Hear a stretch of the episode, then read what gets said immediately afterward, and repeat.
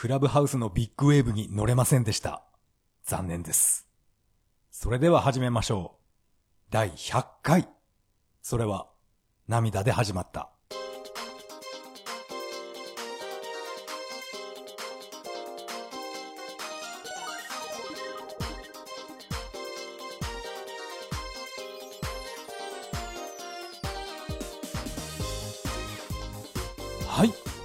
改めまして、こんばんは。タカと言います。よろしくお願いします。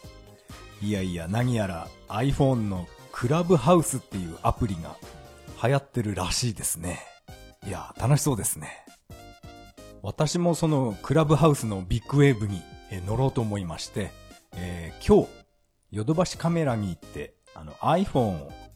見てきました。まあ、買いに行ったんですけどね。まあ、今回は、その、クラブハウスの話を中心に、ゲームの話はちょっとできないんですけど、この、なんていうかな、スマホの話をしたいと思います。それでは本編、よろしくお願いします。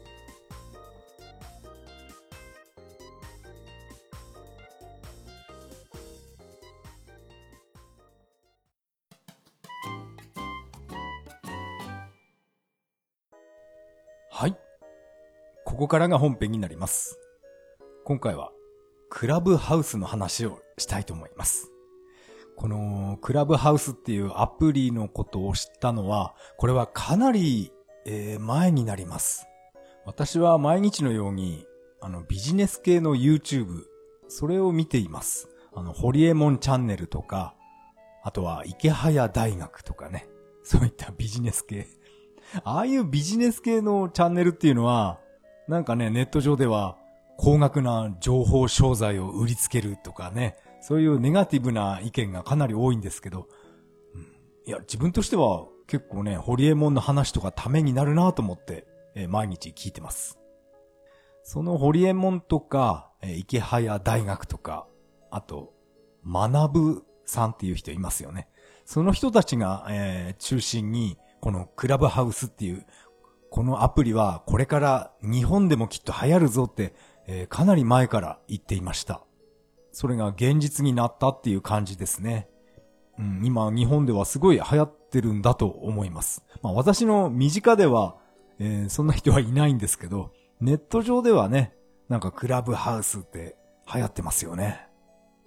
なんかこのクラブハウスっていうこのアプリは、録音は禁止らしいので、なんか危ない会話してる人がかなり多いっていう、そういったね、なんかマイナスな話も、書き込みか。そういった書き込みも多く見ました。なんていうかな。危ないものの売買の話とか、あとは、まあ、早い話、売春みたいな、そういうことに、利用するんじゃないかとか、もうすでにそういうことが行われてるとか、そういった書き込みも結構見るようになりました。確かにね、録音禁止だと、ちょっと危険な部分もありますけどね。でも、そんなこと言ったらもう何もできないと思います。まあ、以前の、あの、任天堂 DS の、えっ、と、何でしたっけ？お絵描き日記みたいな、交換日記みたいなアプリありましたよね。あれでなんかね、小学生とか中学生、直接会わないとかそういうやりとりになりましたよね。そして、うん、犯人捕まりましたけど、必ずそういうやつ出てきますから、キリがないですね。せっかくね、こういう新しいアプリが、日本に上陸、上陸っていうかね、えーみんなやり出したんだから、もっと楽しいことに使ってほしいなって思ってます。このアプリはなんていうかな、昔、あの、私が20代の頃流行ってたダイヤル Q2 のパーティーラインとか、あんな感じなんでしょうか。えー私はね、あ、録音禁止っていうことなんで、一体どういうことが行われてるか自分の耳で聞いたことがないから、まあ、全然わからないんですけど、なんとなくですけど、このダイヤル Q2 のあの、パーティーラインみたいな、あんな感じなんじゃないかなって勝手に想像、想像しています。若い時ね、ダイヤル Q2 ですごいお金使っちゃったなっていうのを、えー今思い出しました。20代、20歳ぐらいの時は、なんだろうな、ダイヤル Q2 と、あと、セガサターンの X バンドで、この二つでもうとんでもない電話料金だったなっていう、そういうね、嫌な過去があります。嫌な過去っていうか、なんかいい思い出になっています。それで、えー、このクラブハウスっていうのは何やら招待制になっているらしくて、なんかその招待券をメルカリとかで、えー、買う人もいるみたいな、そういった記事も読みました。えー、すごいことになってきました。すごいですね。誰にも招待されない人っていうのはやっぱりお金で招待券を買うしかなさそうですね。多分私なんかも誰からも 招待され、されないと思うんで、うん。いやでもお金払ってまでこのクラブハウスやりたいとは思わないですけど。ああ、そっか。話の順序が逆になりましたね。私はこのクラブハウスっていうこの、これをやりたくて、新しく iPhone を買おうって考えまして、えー、本日、今日ですね、あの、ヨドバシカメラに行ってきました。そうそう、この話が先でしたね。えー、ごめんなさい。順序が逆です。私は iPhone 持ってるんですけど、もう解約した iPhone なんですね。iPhone 6。クラブハウスは利用できないっていうのを知らなかったんで、知らないまま、この iPhone 6にダウンロードしました。そしてやろうと思ったら、なんか、このアプリは iOS13.0 かな？それじゃないと、このアプリは起動しませんみたいなエラーメッセージが出て、なんだよとか思いながら、この私のね、iPhone 6、アップデートしようと思ったんですけど、なんか iPhone 6はこの iOS13 にはもうできないらしいんですね。だからもうどうやっても、えー、私はクラブハウス、えー、できませんでした。私の iPhone 6はダメでも、この iPad Air ならもしかしたら iOS13 にできるんじゃないかなって思ったんですけど、やっぱりそっちもダメでしたね。私の、うん、iPad Air はえー、7年、8年ぐらいぐらい前に買ったかな。もうね、もう古いものしかありません。私の家は。私はこの解約した iPhone 6で、まあこれはもう Wi-Fi 専用ってもう割り切ってるんで、この iPhone でポッドキャストを聞いたり、あと Twitter 用の画像なんかは全部この iPhone で、えー、写真を撮っています。普通の電話っていうのは、もう一台、あの、アンドロイドを持ってるんですけど、そっちでもう公衆電話代わりですね。アンドロイドは。なんか使いづらいんですよ、あれは。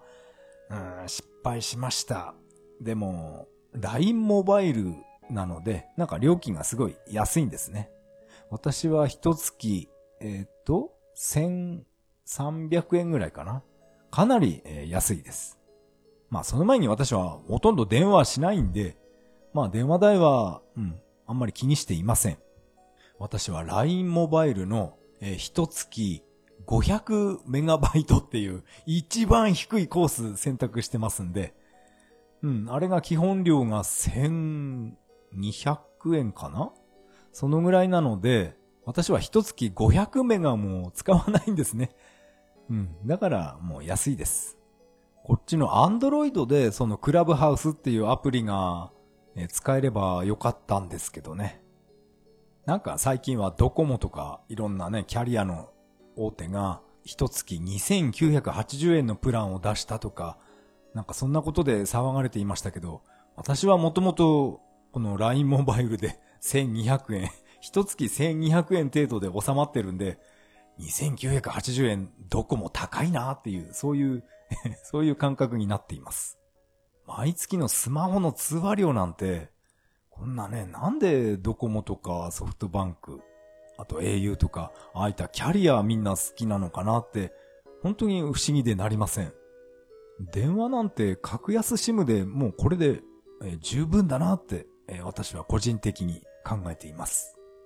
まあ、なんていうか、電話をかける相手もいないっていうね、そういう悲しいおじさんです。まあそんなね、そんな悲しいおじさん、おじさんの話はともかく、えー、宇都宮のですね、ヨドバシカメラへ、えー、久しぶりに買い物へ行ってきました。iPhone 安かったら買うぞっていうそういう意気込みで行ったんですけど、いやいや、高いんですね、iPhone。iPhone SE が、えっと、4万9千、うん、そのぐらいだったかな。5万円近かったです。いやー、その金額を見てもうやめました。うん、5万円出してまで、えー、そこまでしてクラブハウス自分はやりたいのかってちょっと自分に問いかけてみまして、今無職だし、うん、こんなことやってる場合じゃないなって、そういう気持ちになってしまいました。そんなわけで、えー、私はこのね、クラブハウスのビッグウェーブにはどうしても乗ることができませんでした。何やらアンドロイド用で、えー、こういったクラブハウスに似たようなアプリが、えー、間もなく、えー、発表されるみたいなことを、えー、誰かな堀江門じゃないな。池早大学のあの人が言ってたかな。あ、な学ぶ、ちょっとわかんないですね。なんかね、あの、アンドロイドの方も、なんか似たようなアプリを、なんか出すみたいですね。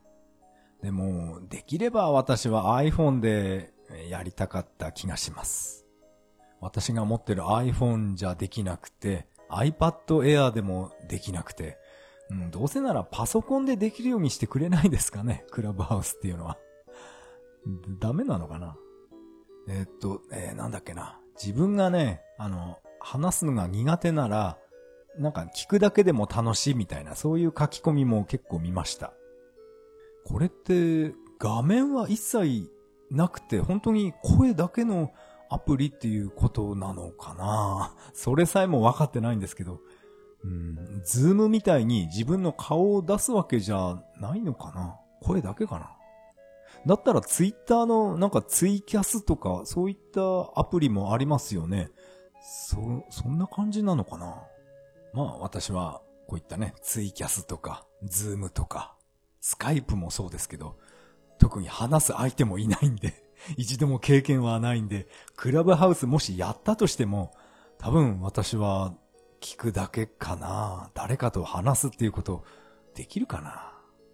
こういったね、ポッドキャストみたいに一人で好き勝手にダラダラ喋るのはできるんですけど、誰かと会話するとなると、えー、どうなるかなできるかななんか緊張しそうですね。試しにツイキャスとかやってみようかな。やり方よく知らないですけど、うん、自分で調べてやってみるのも良さそうですね。あと YouTube ライブとか、うん、たとえ視聴者がゼロでも、うん、自分の部屋の中でなんかね、部屋の掃除とかやってるところを YouTube ライブすると、誰か見る人いるのかなってちょっと今思いました。こういったね、クラブハウスとか、クラブハウスじゃないか、えー、ツイキャスとか、YouTube ライブとか、もう今年はね、今まで以上に新しいことをどんどん挑戦していくつもりです。あの、Amazon で注文した、あの、ナンバーディスプレイじゃなくて、え、マイナンバーカードを読み取る IC カードリーダーも無事到着したので、えー、間もなく、えー、確定申告始まりますね。いやー、今年は自分で全てやってやりますよ。年末 年末中、年末中調整じゃなくて、年末調整から、もうそこからもう自分で、え、やるつもりですから、もうね、今年はやる気満々です。もしもね、この自分で入力した数字が間違っていて、10万円税金が戻ってくるところを、え、100万円間違えて戻ってきて、それを知らずに私が全部使ってしまって、えー、詐欺罪で捕まったら、えー、笑ってやってくださいね そんなことはないと思うんですけど、100万円間違って振り込まれるっていうことはないとは思いますけど、まあわかんないですよね。私の以前の友達でですね、会社の給料が間違ってものすごい多く振り込まれた時がありまして、それ友達は何の疑いもなく使っちゃったらしいんですね。そしたら、何ヶ月後、何ヶ月か後ぐらいに、なんか多く振り込んじゃったから返してくれって会社に言われたなんてそういう友達がいました。なんかそこでね、会社と揉めたなんて言ってましたけど、そういうこともありますから、えー、このね、ちゃんと正しい数字を入力しないと本当に詐欺罪で捕まってしまいそうです。まあそういったわけで今回は、えー、私はクラブハウスは諦めましたっていう、そういうただの報告の会になってしまいました。まあこれはね、残念ですけど、まあ諦めます。それで久しぶりに宇都宮のヨドバシカメラに行ったので、いろんなパソコン製品とか見てきました。iMac Pro とか、えー、あったので、あ、これが iMac なんだと思って、まじまじと、えー、見てきました。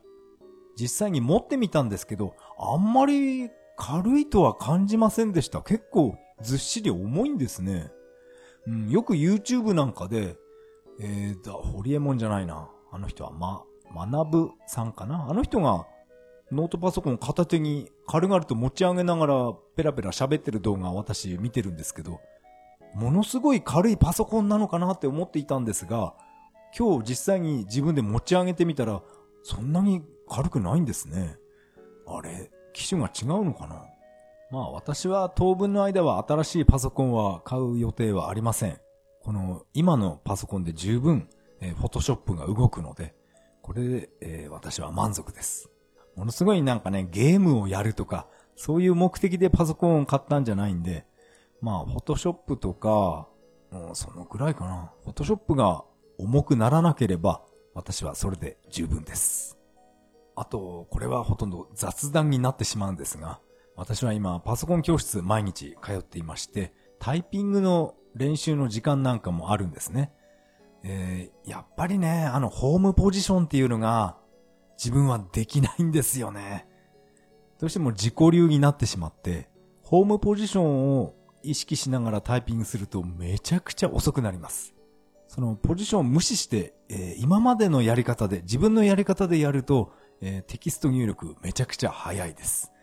うん、これは今、今からこのね、ホームポジションできるかな？身につくかどうかちょっと怪しくなってきました。このパソコン教室の講師の人と、えー、ちょっと放課後話したんですけど、この講師の先生もパソコンのデータの記録媒体がカセットテープだった時っていうのは、なんかこの先生も経験がないらしいんですね。この先生が一番古い、えー、記録媒体っていうのがフロッピーディスクドライブって言ってました。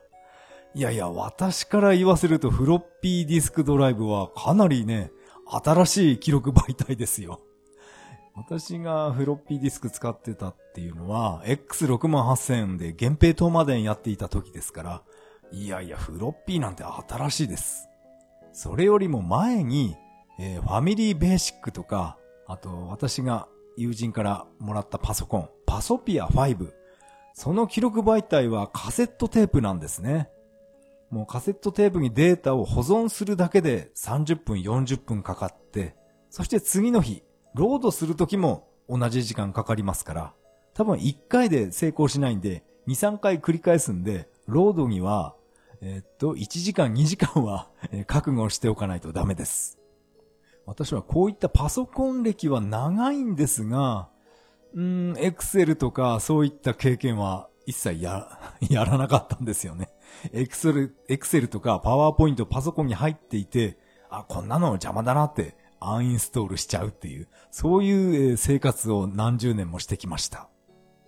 まあ先生とそういう話してたら、なんか先生も びっくりしてましたね。ええー、って、カセットテープで、え、その頃やってたんですかって、えー、驚いてました。おそらくあの先生は私よりもちょっと若いのかな。年齢はわからないですけどね。もう先生も生徒も全員今はマスクしてますから、年齢が誰もわかりません。私が毎日通ってるこのパソコン教室は、えっと、合計で全部で7人の生徒さんですね。私が一番前の机なので、あ、これは何か、面接の時の試験結果の成績順なのかなって、ちょっと嬉しかったんですけど、いや、よく考えたらこれ、アイウェイオ順だなって、えー、気づきました。私はね、名字がいいなので、大体ね、クラスで前の方に昔からいました。どう考えてもこれはね、名前順になっていました。成績順だったら多分私は後ろの方です。なんかね、みんな、えっと、ワード、エクセル、パワーポイント、できる人が、えっと、半分以上います。できない人っていうのが、まあ自分も含めて3人ぐらいなんですね。ですから、えー、私もね、なんか真剣になってやらないと、えー、みんなについていけないなって、えー、真面目に、えー、授業を受けています。まあこの学校の初日っていうのは、まあ軽く全員でね、自己紹介みたいの、えー、しました。それで中には、なんかね、外国語が得意な人がいて、3カ国語を話せる人なんていうのも、そんなすごい人も混じってるんで、いや、これはね、私はもう、もう遊ぶことなく毎日きっちりと授業を聞いてます。すごい人がいるんだなと思って。なんでこういう人、この教室来てるんだろうって不思議なんですけどね。その時ですね、私は自己紹介の時に思いっきり なんていうかな。私はパソコンで、食べていくっていうことを決めました、みたいな。かなりね はったりっていうかなんていうか、でかいことをみんなの前で、えー、言ってしまって、多分みんな、ドン引きしたんじゃないかなって思ってます。まあ、みんなにどう思われようと、白い目で見られようと、私は気にしませんから。まあ自分はもう本当にもうパソコンでこれで食べていくって決めたので、えー、みんなの前で先生にもちゃんと宣言してきました。それでちょっと思ったんですけど、このパソコン教室行くようになって、えー、初めて、えー、失業保険が口座に入ってきたんですね。そしたらなんか、仕事していた時よりも、いい金額が入ってたんですね。あれ？と思ってびっくりしました。こんなに振り込まれるんだってね、驚きました。それだけ今まで多く税金取られていたっていうそういうことなのかな？ちょっとわからないですけど、なんかね、仕事していた時よりも、こういったね、失業保険の方が私の場合は高くなってしまいました。どういう計算方法なのか、私にはわかりません。まさかこれって間違えて多く振り込まれてんのかな？まずい、使っちゃまずいお金なのかもしれませんね。えー、その辺はね、わからないんで、今度ハローワーク行った時に、ちょっと聞いてみたいと思います。この訓練学校で、えー、ワード、エクセル、パワーポイント、あと HTML と CSS、結構やることいっぱいあります。5月、5月いっぱいまでかな。5月下旬までは、えー、行くことになっています。でも、ハローワークの人は、こういったね、学校の勉強の途中でも、いい職場があったら、そういうとこ見つけたら、どんどん就職しちゃってくださいみたいことを言ってるんですよね。うん、それはあんまり私は考えていません。5月末まできっちり勉強したいなって考えてます。でもこの生徒の中には、なんか私はこの学校のパソコンの勉強はともかく、いい職場が、求人があったらすぐそっち行くんだっていう、そういう人も中にはいました。この訓練学校に通い始めて、えー、本当にね、規則正しい生活が、続いています。私は朝6時に起きまして、まあ、軽く筋トレするんですね。それから、えー、プロテインを牛乳に溶かして、えー、ごくごく飲みます。本当にもう毎日タンパク質きっちり取るようになりました。それで通勤時間がだいたい1時間、えー、かなりかかってしまうので、これはもう車の中で、えー、ポッドキャスト聞いて、ポッドキャストの1時間にしています。うん、楽しいですね。ポッドキャストいっぱい聞けるんで、今までお便りとか出せなかった番組にも、え、出すことができます。これはね、うん、通勤時間、うん、ちょっとストレスになるんですけど、まあ、なんとかね、頑張って 通勤しています。朝のラッシュっていうのは本当嫌ですね。あの、ウインカーなしで割り込んできたり、うん、信号無視で突っ込んできたり、うん、やっぱりね、通勤時間っていうのはゼロじゃないとダメです。在宅勤務に私はしたいので、うん、こういったね、通勤っていうのは、まあ学校へ行く5月末まで、5月までで、えー、終わりにしたいなって思ってます。毎朝早く起きて、あの、お弁当を作るんですね。オートミールの あの、ホットケーキかなホットケーキかな大体。オートミールと卵と牛乳で、で、焼くだけですから。うん、パンとは言えないですね。ホットケーキです。それをお昼に 200g だけ食べて終わりです。ですから、私は毎日 WeFit で、えー、体重を測ってますけど、うん、本当に順調に、えー、体重が減っていきます。その代わり土日休みになると、やっぱり食べてしまいますね。家の中で、えー、リンゴ、リンゴ食べ始めると4個ぐらい一気に食べちゃうんですね。リンゴ食べたり、みかんとかバナナもぐもぐ食べて、で、結局ね、体重が増えてしまうんですよね。やっぱり家の中にいると、えー、我慢できないかもしれません。まあ本当にね、あの、本当に完全に 雑談になってしまいましたけど、まあ、このね、職業訓練学校ですか。このクラス同じね、メンバーも、なんか変な人は特にいないし、講師の先生もとてもいい人なので、えー、5月いっぱいまで、えー、続けていけそうです。学校が始まる前は本当に心配していました。まあ、前回も言いましたけど、講師の人がですね、スクールウォーズみたいだったら、本当に一日でやめてやろうって考えてました。スクールウォーズのあの滝沢賢治みたいにですね、涙流しながら、同じ年、同じ背丈、頭の中もそう変わらんだろう。それがなんで109対0なんて差がつくんだ？お前らゼロか？ゼロの人間なのか？って、こういったね、熱い先生だったら、えー、私は一日で辞めるつもりでした。でも、本当良かったです。本当に穏やかな講師の先生で、いろいろね、あのー、相談にも乗って、くれる人で、本当に良かったなって思ってます。今回のクラブハウスの話は以上になります。ありがとうございました。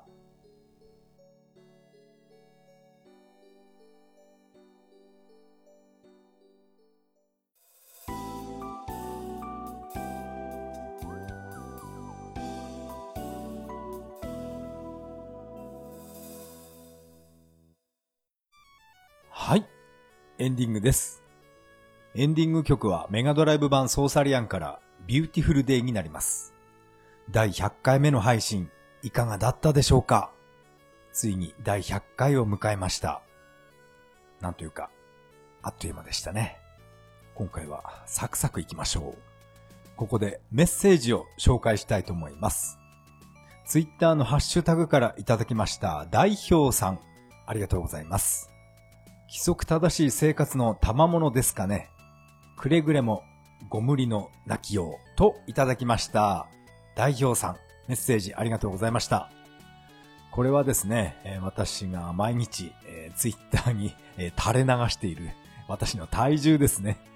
それがついに、えー、私は50キロ台になりました。いや、何年ぶりかな ?50、59キロなんですけどね。50代になったっていうのは。えー、その時のツイートのメッセージになります。うん、本当に規則正しい生活、うん、それの賜物ですよね。本当に、えー、おっしゃる通りだと思いました。会社を辞めて、かなりね、ダラダラした生活が続いていましたから、毎日朝6時に起きるっていうのは、最初は辛かったんですけど、もう今となってはかなり慣れましたね。でも週末の土日休みは、ちょっともうちょっと遅くまで寝てようかなっていうね。まあそれでも、まあ遅くても、あの、6時半にはどうしても立ち上がってしまうんですけど、筋トレしないとね、筋トレしないと、えー、体が腐ってしまうんで、うん、遅くても6時半には、えー、起きています。起きて立ち上がって運動しています。えー、代表さんも、えー、体には十分気をつけてくださいね。えー、メッセージありがとうございました。メッセージは以上になります。このポッドキャストでは皆さんからのメッセージをお待ちしています。シーサーブログの投稿フォーム、またはツイッターからハッシュタグ、それは涙でとつぶやいていただけると大変励みになります。まあ、今回で第100回目ということで、なんとなく私はこの過去のことを、振り返っていました。私がこのポッドキャストを始めたのは2017年の12月ですね。もう4年前になるんですね。いやー、それからね、4年間、いろんなことがありました。iPhone のポッドキャストのアプリではもう昔のやつはもう消え始まってるので、私はこのシーサーブログの方で、過去の、題名だけをずらーっと、見ていました。まあ再生することはないんですけど、ちょっとね、第1話とか、めちゃくちゃ緊張してて、なんていうかな、浮かれてたような、そんな話し方だったと思います。まあ機会があれば、聞こうと思います。4年前にこのポッドキャストを始めまして、そうですね、最初の頃は、あれだな、ずっとセガのゲームばっかり、えー、話していたと思います。それから、自分が持ってるゲームソフトは何本あるのあるのかっていう、それが気になり始めまして、えー、一本一本、えー、毎日のように数えていて、それをノートに書いていたんですね。マーク3のソフトは何本とか、ゲームキューブは何本とか、ノートに集めていた時もありました。それをポッドキャストで、紹介したりしていました。そんなこともありましたね。あとはですね、本当にこの Seesaa ブログ、懐かしいですね。これ引っ越し前のエピソードだと思うんですけど、冬ですね、台所の水道が、あの、凍ってしまって、膨張して破裂して、家に、仕事から帰ってきたら家がもう水浸しっていう、そういうこともあった、あったって言いながら、このシーサーブログ見ていました。あの時はですね、当時の大家さんに来てもらって、二人でね、一生懸命、え直していたのを思い出しました。二人でね、いいおじさん二人になって、六角レンチ、両手に持ちながら、あ、こっち閉めて、こっちこっちとか言いながらね、あの、大家さんとやったなっていうのを思い出しました。大家さん、今、元気でやってるのかな？あとは毎年恒例の福男選びですね。その話をもう1時間近くやってましたね。うん年に1回の楽しみだったんですけど、今年はね、やっぱりコロナで中止になっちゃ、これは仕方がありません。あとはね、まあこれも毎年恒例なんですけど、100キロウォーキング大会ですね。まあこれもコロナで去年は中止になりました。毎年4月に開催されるんですけど、去年はね、去年の4月ももうコロナコロナって、メディアが騒ぎ出していましたから、去年は100キロウォーキング大会はやりませんでした。毎年足の裏の皮がベロってね、剥がれてしまって、血だらけになって危険するっていうね。ああ、こんなことあったなって、しみじみ思い出していました。あとは初めてえ、隅田川花火大会に行った時の、こんな時のエピソードも話しましたね。いや、自分でこれ、シーサーブログ見ていて本当にね、懐かしいなって 思ってます。ちょっとね、ちょっとだけなんか涙出そうになりましたね。あと、原因不明の、えー、首の痛みですね。これで、えー、仕事を休んでまで、えー、大きな病院へ行ったっていう、そういうこと、そういうエピソードも、えちゃんと綴ってありました。懐かしいですね。あの、ブロック注射って言うんですか？あれがね、めちゃくちゃ痛かったのを思い出します。あとは、その時初めての MRI っていうのもやったんですよね。自分のこの体の、なんていうかな、中身っていうか、3D グラフィックになって あの映像がね、すごい衝撃的でした。自分の体の輪切りの画像を見られるなんていうのは、こんな機会は滅多にありませんからね。この自分のこの輪切りの画像を、あの、先生に、あの、この DVD ってダビングしてもらえないんですかって 思わず聞きましたから、あ、それは無理ですって断られたんですけど、うん、あの、あの画像をね、持ち帰りたかったなって、もう、持ち帰りたかったなって、今でも思ってます。あの時の初めての MRI っていうのは、本当に、あれ、窮屈で、ちょっと怖かったですね。この MRI 撮影の時に、もしカラーコンタクトなんかしていると、あの、まぶたの中で、あの、眼球火傷するとか言われて、うわ、怖いなって思いました。嫌ですよね。目をつぶってるのに、コンタクトがね、溶けるっていうのは、いや、考えただけでちょっと怖いです。うん、あの、MRI も初体験でした。あと、えっ、ー、と、眼検診行きまして、そして初めてバリウムを飲むっていうのもね、そういうのも ブログにちゃんとね、書いてありました。バリウムは本当に吐き出すほどまずいまずいって、会社のみんなに言われていたんですね。おじさん連中に。あんなのは飲めたもんじゃねえぞって言われたんですけど、私は個人としては別にそこまで飲みづらくはなかったんですよね。ちょっと濃度が濃いヨーグルトをごくごく飲んでるっていう、ただそれだけの感じでした。ですから、うん、私はおかわりしてもいいかなぐらいの、そんな軽い感じで飲めました。バリウムは私は抵抗ないんですけど、逆に青汁とか、あの、トマトジュースとか、ああ、あっちの方が私は無理です。おえーってなってしまいます。あ、そういえば今年も、あれだな、集団がん検診に申し込んであるんで、またバリウム、うん、飲みますね。バリウム飲んで、あ、MRI はあれは違うか。バリウム飲んで、変なね、手術台みたいなとこ横になって、あれが、すごい傾くんで、思いっきり腕力で体を支えていない、いないと落ちてしまいます。それにね、落ちないように気をつけたいと思います。こうやってね、バリウムを飲んだり、あとはですね、やっぱりこれが一番最大の出来事かな。土地を買って、あとそこに家を建てるっていうね、これが、えー、一番大きなイベントになっています。まあ、現在のところこれが一番トップになります。こう自分で家を建てる決断をしたときに、もう会社のみんなはですね、何ついに結婚すんの？とか、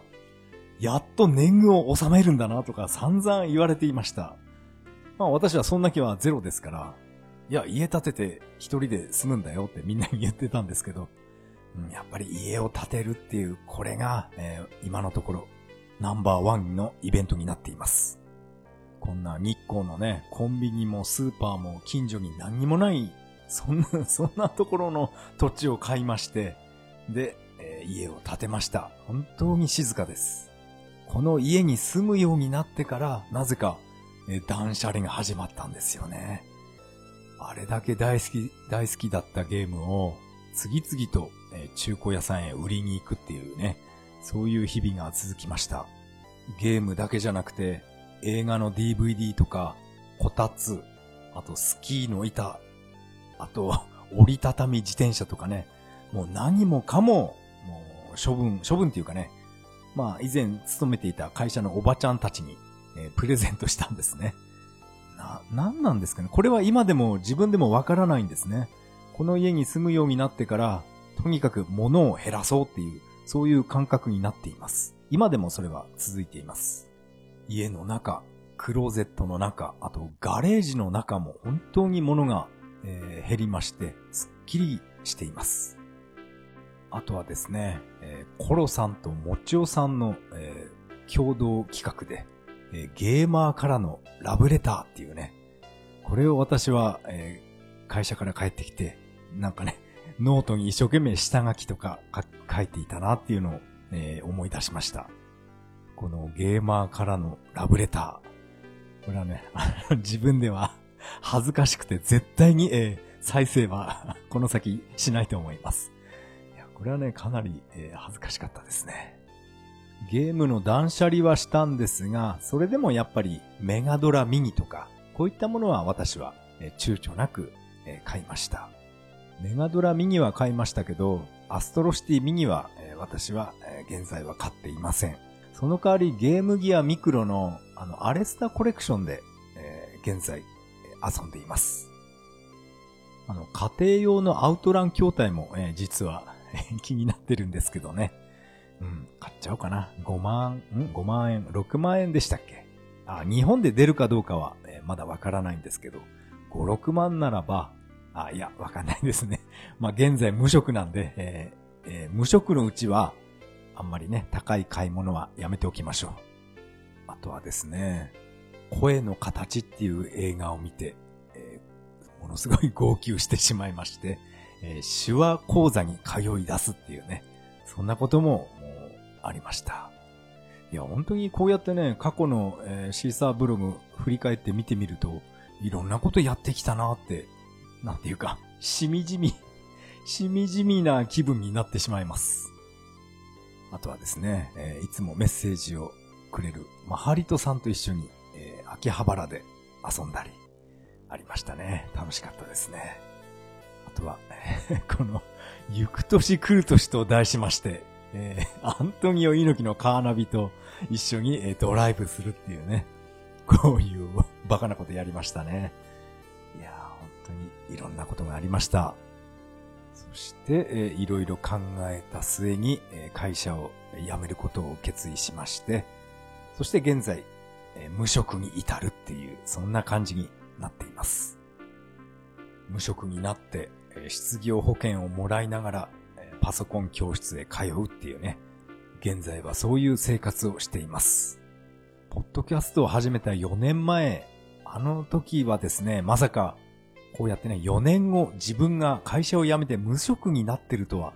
全く想像していませんでしたね。だからこれから先も何が起きるか全く予想がつきませんけど、でも私はいいことしか考えて 頭に入っていないんで、きっとね、楽しいことが起きるんだろうなって思っています。今回のポッドキャストが第100回ということで、かなりキリがいい数字になっています。ですから、101回目っていうのはどうしようかなって今、正直、えー、悩んでいます。最近本当にゲームする時間取ってないので、ゲームの話が全くできていません。ですから、101回目、あるかなないかなって今、今ちょっとね、えー、悩んでいます。それでは、またいつか、どこかで会いましょう。さよなら。